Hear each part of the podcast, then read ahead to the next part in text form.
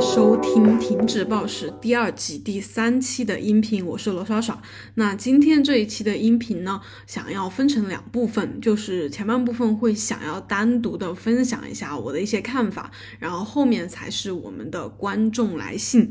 嗯，今天想要分享一点什么呢？就是我在我以前的视频和音频里都分享的比较多的是我得暴食症之前发生了什么，以及之后我如何去解决这个恢复的过程，我做了什么努力，以及后来就算是痊愈了嘛。就当我已经没有了大家定义暴食症的那些症状之后，又发生了什么呢？暴食症是可以痊愈的吗？就是痊愈之后，我们就跟这件事情完全没有了任何关系吗？简单来说，就是我们不会再有暴食了吗？这个是想今天来跟大家聊一聊的。那先说一下我的结论，这里先做一个不那么恰当，但我觉得还蛮贴切的比喻。其实暴食症和抑郁症有比较相似的一面，就是患有抑郁症的人，他的抑郁症好了之后。不代表他之后不会再产生任何的抑郁情绪，暴食症也是一样的。你脱离了那些定义上的暴食症的症状啊，我们痊愈了，好了，不再有暴食症了，但不代表之后不会再出现暴食的行为。因为很简单一个道理，就是没有暴食症的那些普通人，那些可能没有需要减肥的人，他们也一样的会有暴食的行为。但是可能我们因为曾经有过暴食症，所以之后一旦有一点点暴食或者暴饮暴食吃多了，我们都会非常的紧张，就是很担心它是不是又复发了，或者说我这个症状是并没有痊愈的，就是会蛮担心和焦虑的。这个是我在暴食症恢复之后的，呃，很近的一段时间里面会觉得。有的那种心情，那我想蛮重要的一个原因就是现在大众哈对暴食症的接受和认识是，我觉得是停在一个比较浅显的层面的，以及对暴食症的研究，嗯，确实它是没有对于其他病那么长时间和深入的研究，因为它可能是和抑郁症一样，就是是一个属于比较。呃，现代一点的病吧，因为确实在以前，嗯，食物比较匮乏，是不是生活资源比较匮乏的时候，大家怎么可能去暴饮暴食？就有的话也是极少极少极少数的人，所以这个病症它就不会那么容易得到关注。那由于缺乏研究、关注和讨论，所以我们对它的认识就是比较少的，然后就会有很多自己的猜测，包括有很多来信嘛，他就会。嗯，提出很多自己的焦虑和疑问，那大家的心情其实我也非常非常理解。那我们去疗愈暴食症，一个很重要的手段就是不再控制饮食。所以，虽然暴食症的恢复过程中不是说每个人都会嗯疯狂发胖啊或者怎么样，但起码不会有人在恢复暴食症的期间还可以瘦。或者是说保持原来减肥之后的身材，就是多多少少都会长胖，因为大家知道暴食症和减肥是绝对对立的两个概念。如果你想要恢复暴食症，你肯定不能减肥。你要减肥的话，你的暴食症就不会好。所以暴食症好了之后的话，我们要面对的就是我们现在的一个身材。就我当时的身材肯定是让我不满意的，而且我当时呃也在做健身教练，也在准备拍一些健身的视频。所以一方面我很清醒的认识到我是不能够再进行任何极端的减肥了。但是另外一方面，当我在减肥，当我我肯定要开始恢复我的身材，要去进行一些减脂的时候。我又很难去避免一种，简单来说就是想要快速达到目的的这种心理，我相信大家都是可以理解的。嘴上我们都是说啊，当然慢慢减，科学的减是最稳妥的、最好的，对身体最好的，也是会避免暴食的一个方法。但是真正开始减的时候，嗯，至少我不得不承认，我很难避免掉这种急功近利的心态。所以就是在我刚开始拍视频，就是你们如果有看过的话，我前几个视频都是讲暴食症的嘛。那个时候我，嗯，确实暴食症是好了，但是我觉得我的身材是比较。嗯，就是其实我还不太能接受，我希望自己能够变得更好。后面慢慢有了更多人关注我之后，因为我本身是一个健身教练，我也对健身减肥非常了解，所以我想要去拍这样的健身视频，就是分享我的一些经验也好吧。那我肯定也要拍一些我减脂啊、减肥的过程，然后我也需要展示我的身材。虽然我不知道，如果我暴食症好了之后没有去拍视频，就是我就做一个普通人，一个普通的教练，我可能没有需要那么急功近利的去减肥。但是一切都没有假设了，然后那个时候我已经就是拍视频了，也获得了一些关注。所以，嗯，因为如果大家有。呃，看我其他的一些视频啊，就知道我其实还是一个蛮低自尊的人，就是我会比较在意别人的看法，呃，我也对自我不是那么那么的肯定，就是我并不是一个很自信的人，所以我拍视频的前期吧，就是第一年的很多视频都是关于减肥啊、减脂啊、分享经验呀、记录我减脂的过程呀，在这个过程当中。呃，虽然我视频里可能没有展现出来，但是我出现过很多次的啊，想要快速减肥，比如说我会呃去控制饮食，过度的控制饮食，以及增加一些我嗯，就是简单来说就是过度运动嘛。那当然结果就是我确实比较快的瘦下来了，我也呃有了比较不错的视频上的素材吧。虽然我也不能说这到底是不是骗人或者是怎么的，但是。大环境就是这样，就是其实我也不愿意去做一些什么快速瘦身啊，什么几天瘦多少斤呐这样的视频或者是什么，大环境就让我其实挺无奈的。呃，这里说的是我当时的一个心态啊，所以我就做了一些自己其实不太愿意做的事情或者不愿意拍的视频。然后在那之后，就是我快速减肥之后。我确实就出现了明显的暴食，但那不算暴食症，嗯，对，因为没有暴食症那么严重的症状，也就是，嗯，在减脂期间会突然吃多，然后会对碳水啊或者是那些高热量食物有，嗯，比较病态的那种欲望吧，就是想要多吃一点，把自己吃撑，然后满足自己。这个其实还蛮像，就是有很多的健美运动员嘛，就大家如果有了解的话，就健美运动员他在备赛期间需要在短时间内，呃，快速的降低体脂，然后他们还需要在比赛前期进行脱水啊，这样冲碳呀，各种行为，就是一些嗯极端控、极端的改变饮食的行为，然后他们在赛后就会疯狂的暴饮暴食，就是一下就胖起来。嗯，那我觉得我的这样的减肥的过程也有点跟他们类似吧，就是会控制饮食过度了，或者是运动过度了，然后之后对食物产生一些病态的欲望。但我觉得我做的比较好的一点哈，就是在我呃暴食症好了之后，再次出现暴食的行为，我做的最关键，我觉得很好的一点就是不去责备自己，不去批评自己。因为我觉得在暴食症我很严重的一段时间，就是嗯，可能隔一天就会暴，或者每天都在暴，嗯，就是因为我一边暴食一边在骂自己，一边吃一边就很想逃避，就是就是就是我很不想面对，但是我就又停不下来吃。但是之后呢，我那样暴食的时候，我就会以一种比较怜悯的心态去看待自己吧。就是我发现我自己在疯狂的吃碳水或者在吃一些什么甜食的时候，我会内心哈，就大家应该都会有一些内心的自我对话吧。以前我会就是骂，呃，你这个胖子啊，你这个呃，就是一些比较 难听的话了，就是说你完蛋了，你这样简直是没救了，就是那种很，呃，让人会很绝望的那种评论。然后后面我的那个就之后暴食的时候，我会说。嗯，哎，你吃吧，你吃吧，没事。我们之前确实减的有点过分了，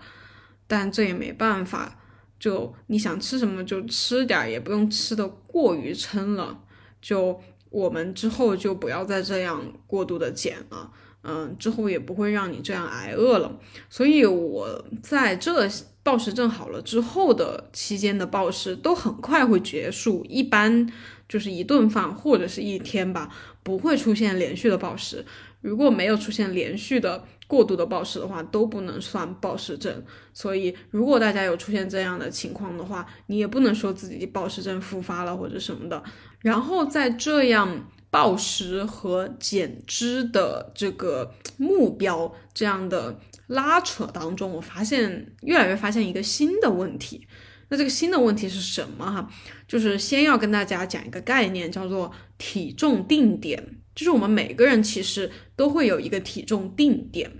就是确定的定。那通俗点，我跟大家解释一下哈。其实这个体重定点就是你的身体，比如说你的大脑、你的心肝脾肺肾这些器官，以及你的内分泌系统，就是你的各种激素，包括你的基因，还有你从小到大生长的环境、养成的习惯，这一切就是你的一切决定的你的一个体重。那为什么它会决定这个体重呢？因为在这个体重里面，它会很舒服，就是你的身体会很舒服，你的那个感觉会很舒服。那么我觉得我的这个体重定点大概就应该是在一百一十五斤到一百二十斤，就是我在这个体重范围内，我的身体会非常舒服，我的情绪会稳定，我不会暴食，然后我会每天都会比较开心。但是，当然，我如果过度胖，比如说我长到一百三、一百四的话，我身体一定是难受的、不舒服的，就是笨重和，嗯，就是可能会生一些病什么的。然后，如果我低于，比如说我到一百零几斤，甚至更低，当然我在最近这几年倒没有下过一百了，就是我到一百零几斤的时候。我确实是会瘦一些，就是我的外表会好看，我会喜欢这种更瘦一点的自己。但是其他的各方面，比如说我情绪会变得非常容易波动，以及我的食欲会很明显的增加。那么这个食欲增加，就是我的身体想要将我的体重拉回到这个一百一十五到一百二的这个区间，然后以及我会感觉到有点不舒服吧。比如说疲惫，嗯，精神不振啊，或者是其他更严重的症状倒没有出现，但是就是不太舒服，以及不会出现那种情绪特别高涨的时刻，就是我会因为瘦了开心，但是。没有那种愉悦的感觉，因为很多时候都处在一个嗯，就是不太饱的一个状态里面，对，然后以及体重体重低于这个定点嘛，就是你其实你的各种器官呐，它也是有一种觉得营养不够的感觉。所以我的这个新的问题是什么哈？就是我也在这里很坦诚的告诉大家，嗯，就是我自己的一个愿望，就是我能够在一百零几斤甚至一百斤的样子嘛。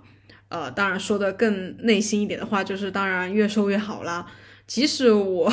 就是觉得，嗯，就是要保持一个健康的体重嘛，但是我觉得肯定是越瘦越好啦。嗯，就是这种审美，你说让我很快的改变，真的没法改变。我虽然很欣赏，就是那些呃比较健康、比较就是那种欧美的身材嘛，但是我也觉得瘦一点，就是脂肪少一点会更好看一些。包括我现在拍视频嘛，拍照嘛，就是我需要经常的上镜，就确实，嗯，脂肪高了的话，体质高了的话会不那么好看，嗯，就是我希望我自己更瘦一点，但是我的体重定点，就是这几年来看，我的体重定点是比较高的。那我如果想要摆脱体重定点的话，就是要下降到体重定点以下的话，我就很容易引发暴食，情绪低落。或者是一些不太舒服的感觉，那这就是我发现的一个很让我纠结的问题，也是我在去年的时候，呃，有一两期视频在说吧，就是我想要尝试一些新的东西，因为以往我就是说比较多的就是各种理论呐，啊就是觉得不要断食啊，就是好好吃饭啊，然后怎么怎么的，但是。我总觉得吧，就是我现在二十多岁，就是一个很年轻的状态。然后我做健身博主，然后我对身材有一个嗯我的期待。那么我就是想去尝试一些我没有尝试过的新的东西。具体来说，就是比如说一些嗯，就是很有争议的减脂方法啊，一些运动的方法或者是什么的等等。对我也在一些视频里有尝试过，比如说碳循环，比如说长时间一点的断食，那结果呢都是或多或少引发了一些暴食的问题了。嗯，当然我其实嗯，要我跟你们说的话，我觉得不一定是碳循环这个方法的问题，也不一定是断食这个方法的问题，很有可能是我自己操作方法的问题。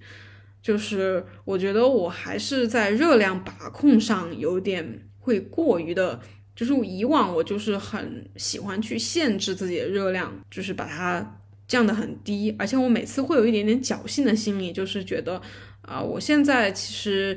已经具备很多专业的知识了，我也对自己的身体比较有掌控感了。那么这一次我稍微少吃一点，会不会不会像以前那样出现明显的暴食？就是每一次我在尝试新的方法的时候，我就会有一点点这种侥幸，然后就会有意无意的让自己少吃一点，然后就出现了一些暴食的问题。好的，那这就是我的一些想法了吧？那么所以如果有看我近期的一些视频哈。就是我今年的话，还是想继续去尝试吧，因为嗯，毕竟你说我比较大的一个愿望，除了让自己更加博学呀，呃，就是心态更加平衡之外，很具体的一个目标就是能让自己身材更加好看。那么再具体一点的话，就是希望自己能够嗯线条更加好看，体质更加低，就是这是我的一个目标。我想在今年再继续尝试一下。那目前决定的一个方法呢，就是。还是以更加科学合理的那种方法去减脂吧。就是，嗯，你要我回忆的话，我其实并没有，嗯，真正的尝试过一次比较长期，比如说三个月以上这样长期很稳的那种减脂。我的减脂很多都是，啊，第一个月减的特别快，一个月瘦个十斤甚至更多，然后第二个月就变得比较慢了，然后还没到第三个月，可能就。中途就 夭折了，就暴食了，就不想减了啊，然后又重新开始减，就没有很长期、很稳定的去减过。那今年的话，我就想要这么去尝试一下，然后也会用视频的方法，呃，就是方式给大家记录下来，让大家看到。嗯，就是现在网络上真的太多那种很浮躁的减肥方法了，什么快速啊，什么几天就瘦啊，就我希望我不不要去做这样的内容，因为。我尝试过之后，我觉得这些确实也不太适合我，嗯，也不太适合可能和我比较像的类型的你们吧。所以我也希望今年的减脂能够好好的坚持下去，不管最后的结果它到底是不是很理想的，但嗯，就是能够给大家另外一个可以选择的方法。好，OK，那我们就进入我们的听众来信的环节。今天的第一封信呢？对这个名字我不太会念啊，所以我决定之后就是如果你们没有强烈要求的话，我就不念来信者的名字了哈。第一封信呢说的是：嗨，刷刷，晚上好呀。嗯，十月份中旬的时候，我因为长期大姨妈失调去医院做检查，查血发现胰岛素有问题，医生说是高胰岛素血症，胰岛素抵抗的一种。不知道耍耍对这个有没有了解？当时看中医医生让我稍微注意一下糖的摄入，不然以后会有患糖尿病的风险，吓得我赶紧又去看了西医。西医开了药让我喝了三个月，复查。其次就是让我多多运动，在饮食上也没有让我太注意，就是让我粗细搭配。然后呢，我是一种有一点点事就焦虑不安的那种人，而且现在想想还比较极端。当时检查结果出来那天。开始连续好几天，吓得我都不敢碰碳水，天天早上就喝豆浆或坚果奶配鸡蛋，还有点蔬菜。中午会炒菜配一点粗粮吃，晚上坚决不碰碳水，只有炒菜吃。我生活在大西北，从小到大就是饮食是以面食为主的，而我突然间改变了我二十几年的饮食习惯，那段时间真的过得好痛苦，整个人每天都吃不饱，心情天天还特别低落，很抑郁。两个月的时间，我一下子瘦了将近七公斤，一米六九的我从五十二公斤一下子瘦到了四十六公斤。我天天看各种博主的视频，慢慢了解。饮食搭配以及人基础代谢后，我发现这样下去不行，于是就慢慢恢复饮食，开始保证每餐都有碳水、蛋白质、脂肪、蔬菜，但碳水占比还是会比较少。然而，我发现我似乎开始有了健康饮食强迫症。每天吃完一顿就开始想下一顿怎么搭配才比较健康。出门吃饭都要考虑我这一餐是否有蛋白质、蔬菜等营养元素。一天除了三餐以外，不敢吃零食。买吃的都要看看配料表是否天然无添加剂。而且现在虽然我从一开始的不敢吃碳水，到吃一些粗粮，再到现在会搭配一些精致碳水，米面而已，甜品之类的还是不敢碰。但现在我每次吃完精致碳水都会有罪恶感，就觉得好后悔，心里会想为什么这么馋呢？就不该吃啊。总之，我现在和碳水简直是绝交、和好再绝交，无限循环，让我好头疼。还有一个让我头疼的就是我的体重，我需要恢复以前的体重才好，所以想增加点肌肉，但是我现在又不敢放肆吃碳水，也不知道以我现在的体重而言，是需要先长胖再增肌，还是说可以直接开始增肌训练，更不知道有氧无氧怎么搭配才对增肌效果好。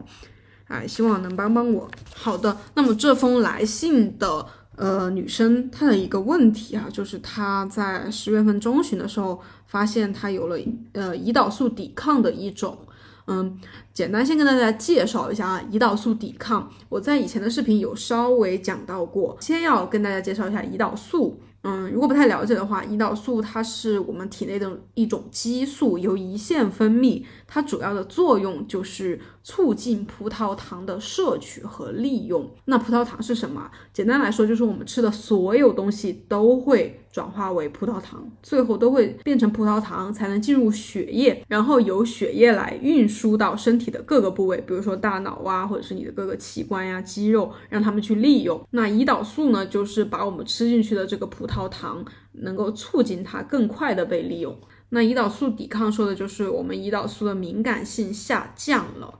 胰岛素我们刚刚说的是促进葡萄糖的摄取和利用嘛，一旦它的敏感性下降，它的这个促进吸收和利用的能力就下降了。简单来说的话，就是胰岛素降血糖的能力下降了。比如说，你以前只需要一个胰岛素就可以降低的血糖，现在可能需要两个、三个都不够，那你的身体就会不断的分泌更多的胰岛素。这样长期下来，你的身体里就会有很多的胰岛素，这个不管是对你的血压呀，对你的内分泌系统都是有严重的危害的。所以他又说到，就是胰岛素抵抗其实就是，嗯。糖尿病啊、高血压呀，或者冠心病什么这种病的一个基础的诱发因素，所以胰岛素抵抗不仅仅是说啊跟我们的身材啊、减肥啊有关系，其次会跟健康有非常大的关系。那这个我不知道你具体的原因是什么哈，但是胰岛素抵抗一般的话，它是和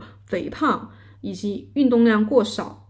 还有作息不规律。还有激素分泌紊乱以及饮食习惯等等是有很大的关系的。最大的原因就是肥胖吧，以及就是过度的减肥啊什么的，导致激素失衡出现的问题。那由于我也不是医学方面的专业人员，所以我也不好对这个给你提出建议哈。那我们就继续往下看，就是你说你因为嗯有了这个问题之后，你比较害怕。嗯，原来你的饮食习惯嘛，因为你说你在西北地区就是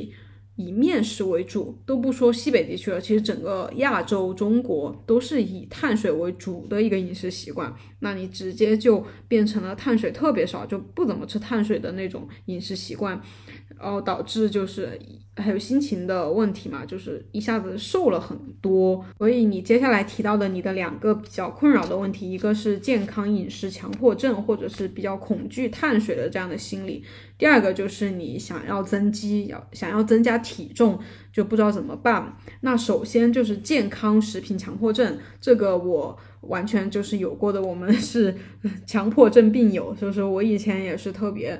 特别就是觉得一定要健康饮食，比如说一方面我肯定不会去吃那些不健康的东西，比如说各种零食啊，还有烧烤啊，就是类似的这些东西吧。另外一方面我会非常的害怕碳水和脂肪，就是只觉得是蛋白质是好的，然后所有的碳水，比如说精致的米面馒头。还有那些水果里面含的糖，以及更别说那种精制糖嘛，就是白砂糖啊、什么冰糖、蜂蜜啊这些完全不吃。然后脂肪我也挺害怕的，就是会稍微吃一点点橄榄油，然后其他的油都不吃。嗯，还有那些含脂肪比较高的东西也都不会吃，就甚至连牛油果啊，还有什么坚果我都非常的害怕，就是我觉得就就很怕长胖，害怕吃的不够健康。而且还特别会去了解，比如说哪种食物比较健康啊？比如说，比如说啊，西兰花很健康很好啊，虾很好，那我就可以天天都吃西兰花和虾，就只吃健康的东西。然后我会特别喜欢去看，就是你也说到的嘛，看食物的配料表啊，然后有添加剂的就不吃，然后喜欢看它的成分，就根本是着了魔一样的喜欢去研究。那我觉得我会有这样的强迫症的一个首要原因啊，就是我自己的原因，就是我比较依赖于外界的评价，就是嗯，这个社会或者是这个大家的认知里觉得什么是好的。我就很想去做到，然后慢慢就会做的太极端了。比如说吃的健康一点肯定是好的，但是慢慢就发展成健康饮食强迫症的话，就有点太极端了，是吧？然后同样，我跟你一样，就是在以前的时候，我会特别特别害怕精致碳水，就是。呃，就是那个吃米饭呢，都让我觉得特别的恐怖。我就只吃粗粮，就是完全一点米饭都不会吃。然后，嗯，我是重庆的嘛，然后我们的一个特色的就是小面，它其实非常好吃，而且是非常日常的。然后我就是每天看到特别想吃，但是我又特别害怕，一旦我如果吃了，我就会特别特别后悔。然后以前也跟大家提到过的嘛，就是在一些不得不吃的场合，或者是我确实没忍住，我就吃了，然后我的情绪和心情就会受到非常大的影响。呃，如果周围有人的话，而且是可能就是我会不那么呃，就是我比较亲近一点的人嘛，我就会对他们发脾气，或者把那个。呃，情绪表现在脸上，然后他们其实根本无法理解我到底为什么会突然不开心和焦虑，所以他们就会觉得我很奇怪呀，或者是不是他们做错了什么，然后从而影响到呃我们之间的关系。所以我觉得想要改变健康饮食强迫症，或者是改变这种害怕碳水的心理也好，最关键的就是要建立起一个。自我的认知吧，就是你自己的一套评价标准。因为我们问问自己，就是内心那个真正的你，你真的觉得自己有必要吃的那么健康吗？有必要拒绝那么多的食物吗？你真的觉得一点碳水都不吃就是你的追求吗？是你人生的意义吗？我相信大多数人的回答肯定是不。那再说回到你的这个具体的问题，你可能是因为你的这个胰岛素抵抗，从而产生了一些说啊，我要去把饮食规划的好一点，这样能恢复健康。但是这样极端的饮食，其实过度的健康也是一种极端的饮食嘛？它真的会对你的这个问题，就是说只有积极的影响而没有负面的影响吗？因为你刚才提到的，不管是中医也好，还是西医也好，都并没有建议你。要就是说只吃粗粮，然后什么就不要吃任何精致碳水，然后只能吃健康的食物，不能吃那些零食、什么甜食，他们都没有说吧？所以这些很有可能就是我们自己的一个极端的想法，就是它不一定是。就不能说正不正确吧，但是就是不一定要这样，就是我们不一定要这样。所以还有就是，呃，我之后应该也会出一期具体的视频，就是我有读到一本书叫《饮食的悖论》，你感兴趣可以去看一下。其实粗粮并没有我们想象的那么好。我不是说粗粮不好哈，就是我看到的这本书里面，它其实提出了一个质疑，因为我们就是比较关注减肥减脂啊、健身的人。的一个普遍的认知吧，都是觉得粗粮很好啊，就是什么糙米啊、燕麦啊这些东西是只有好的，没有不好的地方，是吧？但是那本书里面就有说到，粗粮其实也有它不好的一面。那我为什么会特别觉得这个观点很重要呢？就是我其实本身也是一个，虽然我不是生活在北方，但是我也很喜欢呃面食、米面、馒头这种东西，但是一。但是健身之后、减肥之后，就是大家都觉得就是精致的碳水不好什么什么的，就让我很痛苦。我花了很多年的时间，就是起码对从上大学到现在吧，这么多年的时间，我都在逼自己尽量的去吃粗粮、燕麦这种东西。但是我真的不得不承认，这么多年了，如果我喜欢吃的话，我早就。喜欢吃上了，但是我现在如果让我选择的话，就是你让我发自内心问我内心自己真正的喜好的话，我一点儿不爱吃这些粗粮。就是我可以吃，但是你不能让我大部分的时候都吃粗粮。所以就是当我更多的去认识到这些，其实粗粮不一定好，精致碳水也没有那么多罪恶的地方，我其实就能做出更适合自己的选择。所以我觉得吧，你真的没必要说要喝碳水，呃。准确的说是精致碳水绝交，真的没必要。你可以再去了解的多一些关于碳水，关于你的这个胰岛素抵抗的问题。另外就是你提到的增肌哈，这个我还真觉得是对你更有帮助的一个方法吧。虽然饮食调整非常重要，非常关键，但是运动的效果也是饮食无法提供的啊。比如说你的问题其实。你自己也说到，你需要恢复体重，你需要增长一些体重，因为你说你是一米六九的身高，但是体重就是五十公斤都不到，这个是一个很低的体重了。呃，如果你在这个体重范围内是身体健康、感觉到舒适的，那没问题。呃，因为每个人有每个人的体重定点嘛。但是现在是确实出现了一些问题，那么，嗯，对，增肌我觉得是你应该之后的一个选择。那增肌的话，也不是你说的是需要先长胖还是怎么的，增肌可以直接去进行。这个我不知道你有没有在网上有去看过一些增肌的方法啊，增肌的过程。增肌其实并不是特别复杂。就是它主要就是你的训练要到位，力量训练一定要把肌肉训练到位，给肌肉造成一个撕裂的效果，然后再去补充碳水、蛋白质以及其他营养元素，就是根据每个人的体重、训练量来定的。就是训练和吃都到位，还有休息，那就会有很好的增肌效果。当然，具体来说就会比较的具体了。这个，嗯。可能需要你去根据自己的身体情况、肌肉量来制定这个增肌计划。另外，我个人的一个想法就是，我觉得增肌会对你的这个状态有很好的帮助的原因啊，就是因为肌肉其实。会帮助我们去代谢碳水，就是简单来说，肌肉量比较多的人嘛，他能够吃更多的热量，然后吃更多的碳水。那么你的身体其实是需要碳水的，但现在你的嗯，就体重比较低，那肌肉量肯定也不会很多。这个时候你其实没办法吃太多的碳水，这样继续下去其实就是一个恶性循环，就是你碳水会吃的比较少，然后你的肌肉量又比较低，这样会导致你肌肉量更低，然后你碳水会吃的更少，然后就一直这样循环下去。但是你开始增肌的话，肌肉量提升，能够吃的碳水更多，碳水吃的多，肌肉也会增加，然后就是一个正向的循环。所以我目前觉得你要做的两点吧，一个是去好好了解一下增肌的方法也好，或者是过程也好，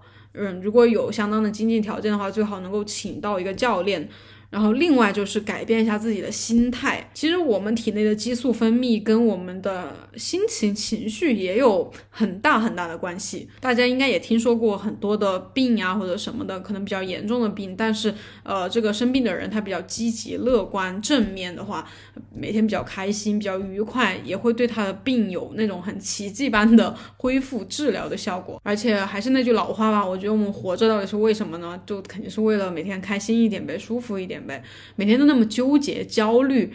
呃，那我觉得就是有点浪费我们活着的这个机会。所以这里是我的一些嗯建议吧和看法吧，你也可以参考一下，希望能够给到你一些帮助了。好，那今天我想就是。嗯，时间在这里。如果再念一封的话，可能今天的时长有点太长了，所以今天的内容就到这里吧。我也希望我以后的单次的音频时长不要太长，这样我能够多出一些。因为太长，我个人也很喜欢听音频嘛。太长的音频我其实没办法坚持把它听到最后，所以今天就先到这里了。那我们下一期再见，拜拜了各位。